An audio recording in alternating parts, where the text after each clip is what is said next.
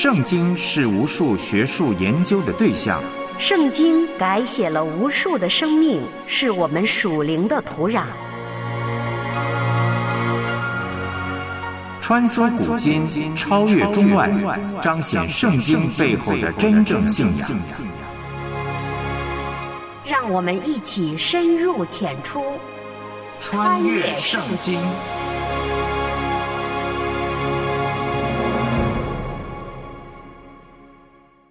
穿越圣经，带你回归圣经。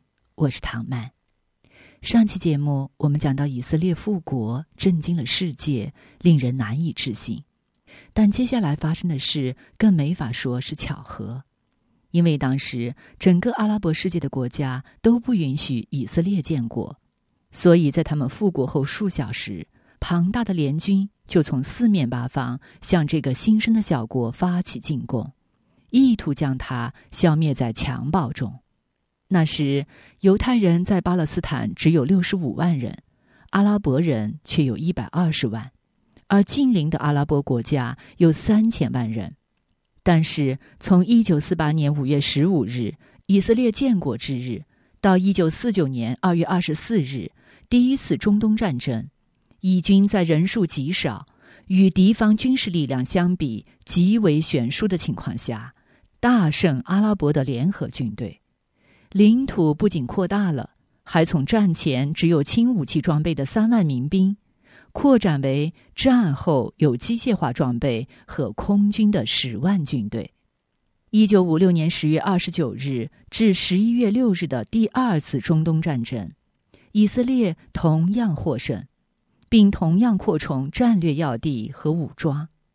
第三次。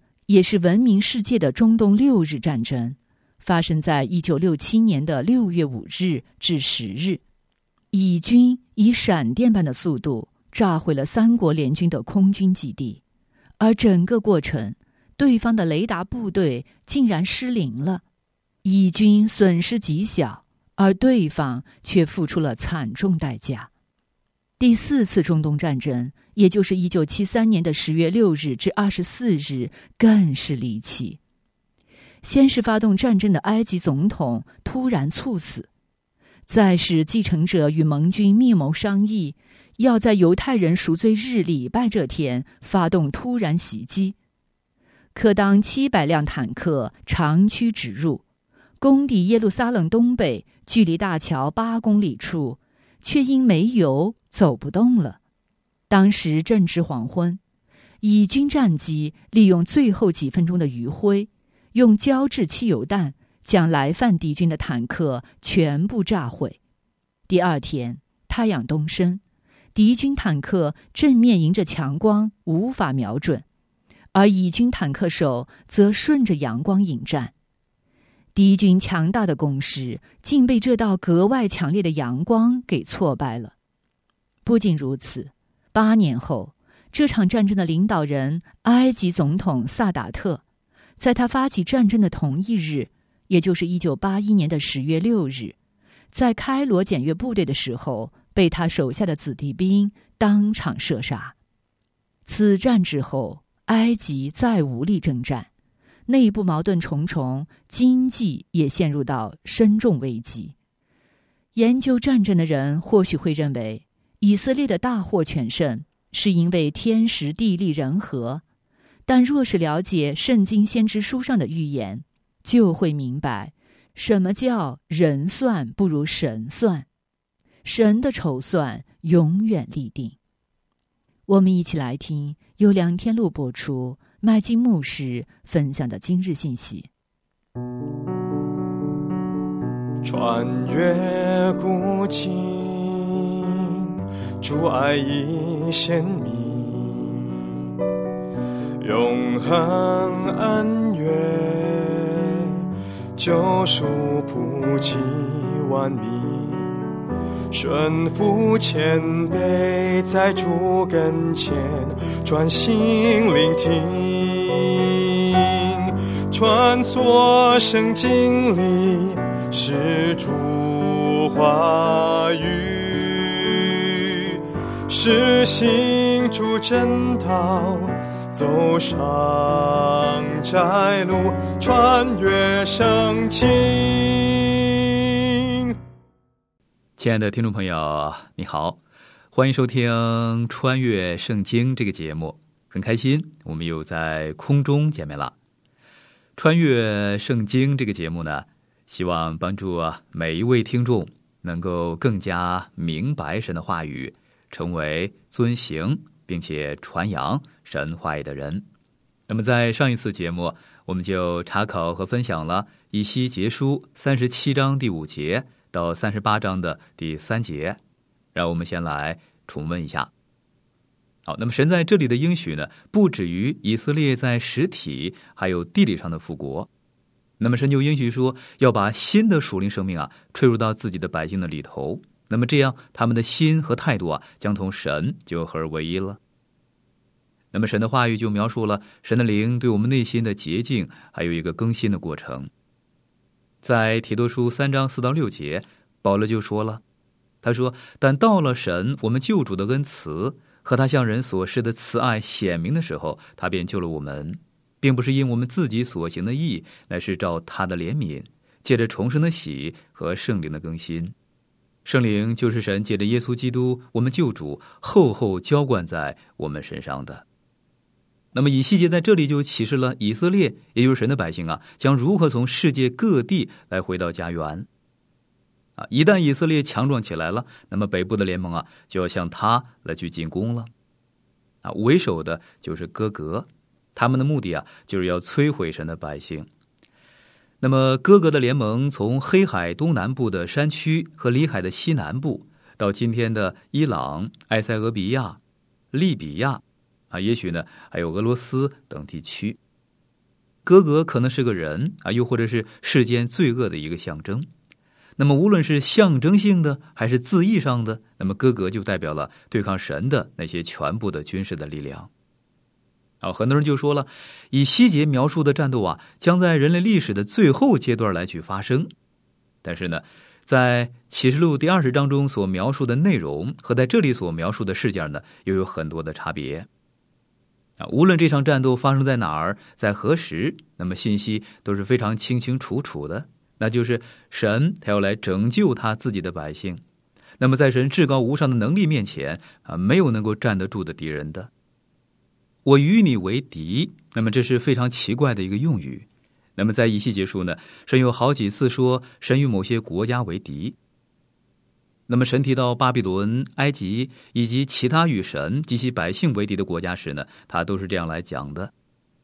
那么，这里讲的是在末世啊，将要兴起啊与神为敌的国家，因为神说“我与你为敌”啊，所以我们知道他们是与神为敌的。那么，这个国家与其他与神为敌的国家呢是不一样的，因为与神为敌的国家在当时已经存在了，而且显出他们的敌意。但是这个国家呀，在以细节说预言的时候，它还不存在。可是呢，神已经说要与这个国家来去为敌了。啊，我们有幸见过过去的世代没有见过的事儿，那就是以无神论来去立国的国家。啊，他们说啊，根本就没有神。那么世上没有一个国家敢这样高姿态的来去采取无神论。啊，有人会想了，那么过去的外邦人或者是异端呢？他们不也是主张无神论的吗？这是不对的，他们不信无神论，而是信奉多神论啊！他们相信有很多的神。那么，人类从起初偏离正道时呢，并不是成为无神论者啊！毕竟在挪亚的时代根本就没有无神论者，当时不是这个问题，而是膜拜很多的神啊，世人就陷在最终了。他们那个时代是多神论者啊！从前很多大国，他们都是多神论者。那么，在以西结书，神所宣告的审判呢，所针对的是相信多神论的国家。那么，神提到挪福时，他就说，所有的偶像都将消失。那么，这些偶像后来就真的不见踪影了。那么，除了巴比伦人之外呢，大概是没有人这样的来膜拜偶像了。所以，你看，古代人他们的特征就是多神论。但是，这里所说的是无神论啊，是与神为敌的国家。你注意到没有呢？起初啊，神颁布十诫，并没有提到无神论。那么，根据出埃及记的二十章三到四节经文的记载，十诫中的第一条和第二条诫命呢，是针对多神论的。经文是这样来说的：经文说，除了我以外，你不可有别的神，不可为自己雕刻偶像，也不可做什么形象，仿佛上天下地和地底下水中的百物。好，你看，十诫是针对多神论的诫命，没有一条是针对无神论的。那么，直到大卫的时代呢，无神论他们才开始来出现了。在诗篇十四篇第一节，诗人说：“愚顽人心里说没有神。”啊，你看无神论的论点真是太荒谬了啊！渺小的人都不敢否认神，那么现在呢，竟然有很多人啊敢大言不惭的说啊没有神啊！有人就做漫画来去讽刺无神论者啊，他们就说了：上就是下，黑就是白，远就是近。昼就是夜，大就是小，高就是低，冷就是热，是就是非。那么无神论者是不可理喻，还是精神错乱了呢？那么在这点上呢，神没有让他们来占到上风啊。很久以前，神就说了：“我要与你为敌。”啊，以西结书的第三十八章告诉我们啊，北边的国家会和其他国家去联盟，要跟以色列呢来去为敌。可是问题是，他们为什么要跟以色列地来去为敌呢？好，那么接下来我们就继续来研读和查考以西结书三十八章第四节到三十九章的第七节。以西结书三十八章第四节经文说：“我必用钩子勾住你的腮甲，调转你，将你和你的军兵、马匹、马兵带出来，都披挂整齐，成了大队。”有大小盾牌，各拿刀剑。好，你看神说：“我必用钩子勾住你的腮颊，调转你。”那么这句话呢，曾经被解释作以色列的仇敌入侵以色列之后呢，神要用钩子呀勾住他们的腮颊，把他们赶出以色列。但是这不是神的意思，神他很清楚的说明，神要在以色列地上审判他们，他们绝对不能够活着离开以色列。在以西结书三十九章第十一节，神说：“当那日，我必将以色列地的谷，就是海东人所经过的谷，赐给哥哥为坟地。”那么这段经文就很明白的说明，神不会让入侵的国家离开以色列，而是会发生一场前所未有的杀戮。那么神说：“用钩子勾住你的腮甲。”那么是什么意思呢？那么神的意思就是，我要用钩子呀勾住你的腮甲，把你领到以色列。啊，到这个时候，以色列已经回到应许之地了。很多世纪以来，这块地都不属以色列。那么，自从主后的七十年，罗马的提多将军摧毁耶路撒冷城之后啊，犹太人就被卖到世界各地为奴了。他们被四散在世界各个角落。那么，这块地再也不是流奶与蜜之地了。那么，在一些书里边，我们看到南地曾经也是茂密的森林。那么，神说，神要把这块地啊化为灰烬。那么神他真的做到了。那么当以利亚被耶喜别所威吓啊，说要杀他的时候，以利亚就是逃到这个地方的。他一路逃命啊，直到精疲力尽，躲在一棵罗藤树下来求死。如果是今天的话，以利亚大概是找不到可以来栖身的罗藤树了，他要找别的藏身之地了，因为那个地方已经不再有森林了。有学者曾经这样来形容以色列地。那就是巴勒斯坦坐落在灰烬之中，一片荒凉，毫不起眼。那是一块没有希望、可怕、令人心酸的地方。他怎能不这样呢？受到神咒诅的土地，怎么可能美丽呢？巴勒斯坦已不再美丽，只有从诗集和传统文献中才能找得到它的美丽之处。它成为一个荒芜之地。以西结书三十八章第八节经文说。过了多日，你必被差派；到末后之年，你必来到脱离刀剑、从列国收回之地，到以色列长久荒凉的山上。但那从列国中招聚出来的，必在其上安然居住。那么，当以色列人回到这片土地上的时候呢？他们将处于敌基督的统治之下。啊，敌基督将使他们相信和平啊，已经来到这个地上了。啊，地上所有的问题都得到解决了，他们正在进入千禧年，但是事实并非如此。在大灾难期间，他们会发现他们的敌人啊会从北方出来。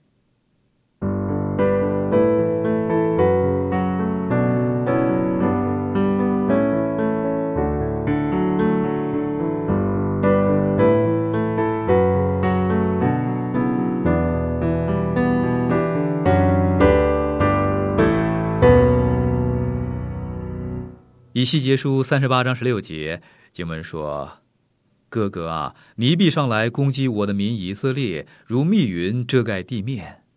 幕后的日子，我必带你来攻击我的地，到我在外邦人眼前，在你身上显为圣的时候，好叫他们认识我。”那么，既然以色列四境平安啊，敌基督又蒙骗了所有的人，那么神就成了以色列唯一的帮助了。那么是要亲自的来对付敌基督啊，到时呢将要爆发战争了。那么大灾难时期呢，将要开始一连串的烈怒，就是在大灾难后期的三年半啊，整个世界呢会陷入到大屠杀之中，一个接着一个的审判将会临到地上，那么战争将主导一切。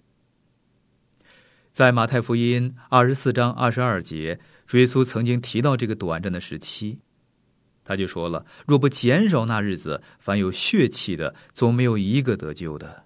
只是为选民，那日子必减少了。”好，我建议你读完以西结书第三十八章所剩下的部分。那么，这是神对哥格入侵的军队所实行的审判。以西结书的第三十九章，那么仍然是针对哥格的预言。本章对这个可怕仇敌将要被毁灭，那么就提供了更加详尽的细节了。我们看一期结束的第三十九章，三十九章一到二节经文说：“人子啊，你要向哥哥发预言攻击他，说主耶和华如此说：罗施、弥舍、图巴的王哥哥啊，我与你为敌，我必调转你，领你前往，使你从北方的极处上来，带你到以色列的山上。”那么，在原文的圣经三十九章第二节，还有“我将降下六种灾祸于你”这样的意思。那么，这六种灾祸就是三十八章二十二节中所说的瘟疫、流血、暴雨、大雹、火，还有硫磺。那么，神用这种方式呢，就毁灭了索多玛还有俄摩拉。在创世纪的十九章二十四节，经文说。当时，耶和华将硫磺与火从天上耶和华那里降于索多玛和俄摩拉。那么，神也会用同样的方法来毁灭来自北方还要来消灭神的百姓的军队。到那个时候，那些人他们就是反犹太主义的。那么，到了末日呢，神会对付那些恶待神百姓的国家。好，那么这里有一个我们可以引以为鉴的一个信息。那就是当神准备要毁灭索多玛和俄摩拉的时候，亚伯拉罕认为神并不公平啊，他就恳求神说了：“无论善恶，你都要剿灭吗？假如那个城里有五十个艺人，你还剿灭那个地方吗？四十五个呢？四十个呢？三十个呢？二十个呢？十个呢？”神他说：“不会。如果城里边有十个艺人，神就不毁这个城了。但是真的连十个艺人都没有。”于是呢，神就差他的使者把罗德先带出城，并且说，在罗德出城之前，不得毁灭这个城。那么，基于同样的理由啊，我相信神会在大灾难来临之前，先使教会被提，也就是所有重生得救的信徒会先被提。到时候，在大灾难时期，地狱里的恶魔会被释放到地上，那将是一段非常恐怖的时期。我不明白为什么有人会坚持主张啊，得救的人就是教会要经历大灾难时期。圣经很清楚的说，到时在世上做见证的将是十四万四千名犹太人。啊，神像从北方来入侵以色列的仇敌施行审判之后，允许敌基督在剩余的大灾难时期来去掌权。然后呢，主耶稣基督会再来建立他的国度。那么启示录第十九章就是描述这个时期。那么启示录第二十章呢，就开始进入到千禧年的国度了。好，那么认识这些即将发生而且非常重要的大事件之后呢，我们最好停下来思考一下我们所学习的经卷。那么在详细的查考完了四卷大先知书中的三卷，就是以赛亚书、耶利米书和以西结束之后呢，我们可以看到一些非常重要的原则。那么在第四卷先知书但以理书中的这些原则呢，将来得到证实。那么这些原则可以永无止境的应用在世界的各国以及信徒的身上。那么我所指的信徒是指信靠主耶稣基督为救主、相信圣经是神话的人。那么在以西结书，我们见识到神怎么样的管教以色列。每当神说到以色列，就是专指以色列百姓，而不是指教会。我实在想不通，怎么会有人相信神提及以色列时是指教会呢？我们要来尊重神他本来的意思，并且呢，要明白神借着这些预言教导以色列人，那么这才是正确的解释。当然，其中有我们可以应用的原则，因为神处理以色列的问题，就是神处理我们的缩影。那么，神处理他的百姓以色列人的原则是亘古不变的，因为这些原则是根植在神的特质还有属性上。那么，在以赛亚书还有耶利米书的信息中呢，我提到一部分。那么现在呢，我要从以西结书中啊再揭露一些的结论。没有一个先知像以西结这样的来强调神的荣耀还有他的圣洁。那么在这卷书一开始呢，就记载他亲眼见到神的荣耀的一个伟大的意象。他绝对不会忘记这个意象，而我们呢，也不应该去忘记。所以呢，以西结他的重点呢，就放在神的审判上。神他恒久忍耐，他不愿见到一个人沉沦。那么因此，神就一再警告百姓：如果他们还是不肯回转归向神，那么神就要来实行审判了。如今耶路撒冷被毁了，先知以西结就鼓励以色列人呢，要勇敢的来去前瞻未来。但是呢，以西结说，另外一个仇敌也快来了。主耶稣基督在世的时候呢，他就为耶路撒冷去哀哭，因为他知道几年之后，罗马提多将军将要把耶路撒冷给毁了。那么，就像当年的尼布贾尼撒摧毁耶路撒冷一样，整个耶路撒冷的人事物都偏离正轨了。如果耶路撒冷要继续的蒙神大大赐福的话，他们就必须要悔改。骗子不能够再欺骗啊，小偷不能够再偷窃，违法乱纪的人必须遵守法律。那么，城中的人必须。秉公行义，唯有他们认识神、尊崇神，那么祝福才会临到他们。那么，任何国家或者是任何人想要经历神的慈爱、怜悯还有美善之前，必须先来行公义。那么，耶路撒冷之所以出问题，那是因为其中的百姓在思想上他们先出错了。那么，怎么能够来行得正呢？他们现在最终啊，神要来审判是理所当然的。神从来不会赐福那些离善背道的人，啊！如果我们把以西结书和耶利米书来做一个对照，那么这个原则呢就更加清楚了。好，请你再注意，因为我认为呢这非常重要。耶利米书显明神的心意，神的本意不是要来实行审判。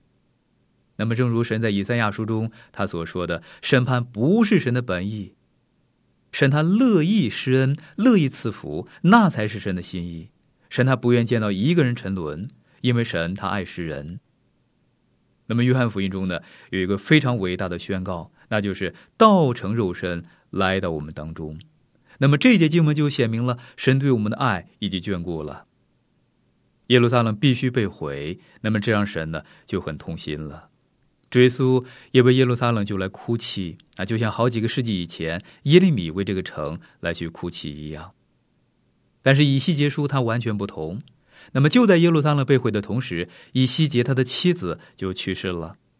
那么神要以西结不要为妻子来哀伤哭泣，还要装作若无其事的一样。神他为耶路撒冷来哭泣，但是神他不是哀悼，神从来不懊悔他曾经所做过的事儿，因为神他必须要这样来做。神他含泪就惩罚耶路撒冷，把耶路撒冷毁了。神是按照神的属性来做事儿，因为神的作为是公义的。保罗在罗马书的九章十四节，他就说了：“他说这样，我们可说什么呢？难道神有什么不公平吗？断乎没有。你看，在神绝对没有不公平，无论神怎么做，他都是公义的。那么，神在审判中就彰显了他的荣耀，在救赎中就彰显了他的恩典。”啊，如果神不向我们来实行公义、进行救赎的话，人怎么能够来去得救呢？在一系结束的第三十八和第三十九章啊，我们看到来自北方的敌人呢，将要来侵犯以色列国了，以色列将要被毁了啊。那么，请再读以西结书三十八章十六节，经文说：“哥哥啊，你必上来攻击我的民以色列，如密云遮盖地面。”幕后的日子，我必带你来攻击我的地，到我在外邦人眼前，在你身上显为圣的时候，好叫他们认识我。好，那么神会怎么来做呢？那么神要来毁灭他们。我好像听到有人大喊：“你是说神真的会这么来做吗？”是的，神他一定会。让我再来引述两节经文，《以西结书》三十九章六到七节，经文说：“我要降火在麻各和海岛安然居住的人身上，他们就知道我是耶和华。我要在我民以色列中显出我的圣名，也不容我的圣名再被亵渎。列国人就知道我是耶和华以色列中的圣者。”好，神说要降火在马各和海岛安然居住的人身上。那么问题就是，神为什么不现在就出手护卫他的百姓呢？那么当时候到了，神呢会采取行动，他会维护他的荣耀。但是呢，神啊，他不会莽撞，不会报复，他必审判。那个时候，世人就会来敬畏神了啊！卑微的人呢，必要向神来去屈膝了。罗马书的二章三节，保罗说：“你这人呢，你论断行这样事的人，自己所行的却和别人一样。”你以为能逃脱神的审判吗？啊，你看，没有人能够逃过神的审判。人以为能够逃罪，但其实不能。希伯来书二章三节，作者说：“我们若忽略这么大的救恩，怎能逃罪呢？”这救恩起先是主亲自讲的，后来是听见的人给我们证实了。你看，我们怎么能够来逃罪呢？怎么能够忽略这么大的救恩呢？我们是逃不掉的。那么，神要来怎么样护卫他的圣名呢？用爱吗？神赐下他的独生爱子，这就是彰显他的爱了。凡称呼主名的人啊，必须要学一个功课，那就是不可玩弄神，不可放肆，不可偏行己路，却又和他来称兄道弟。我们的神他是圣洁的，所以不要妄称神他的名。我们不可以啊，犯了罪还指望能够来脱罪。啊，如果这个行得通的话，那么神就不会比我们啊更加公义了。好，我亲爱的朋友，今天的节目时间就到了，我们要先停在这里了。如果您对节目中我所分享的内容有什么不太明白的地方，那么欢迎你哈来信询问，我们会很乐意的为您再去做说明。如果在你的生活中有什么难处，也请让我们知道。我们可以在主里彼此纪念和带祷。我们下次节目时间空中再会了，愿神赐福给您。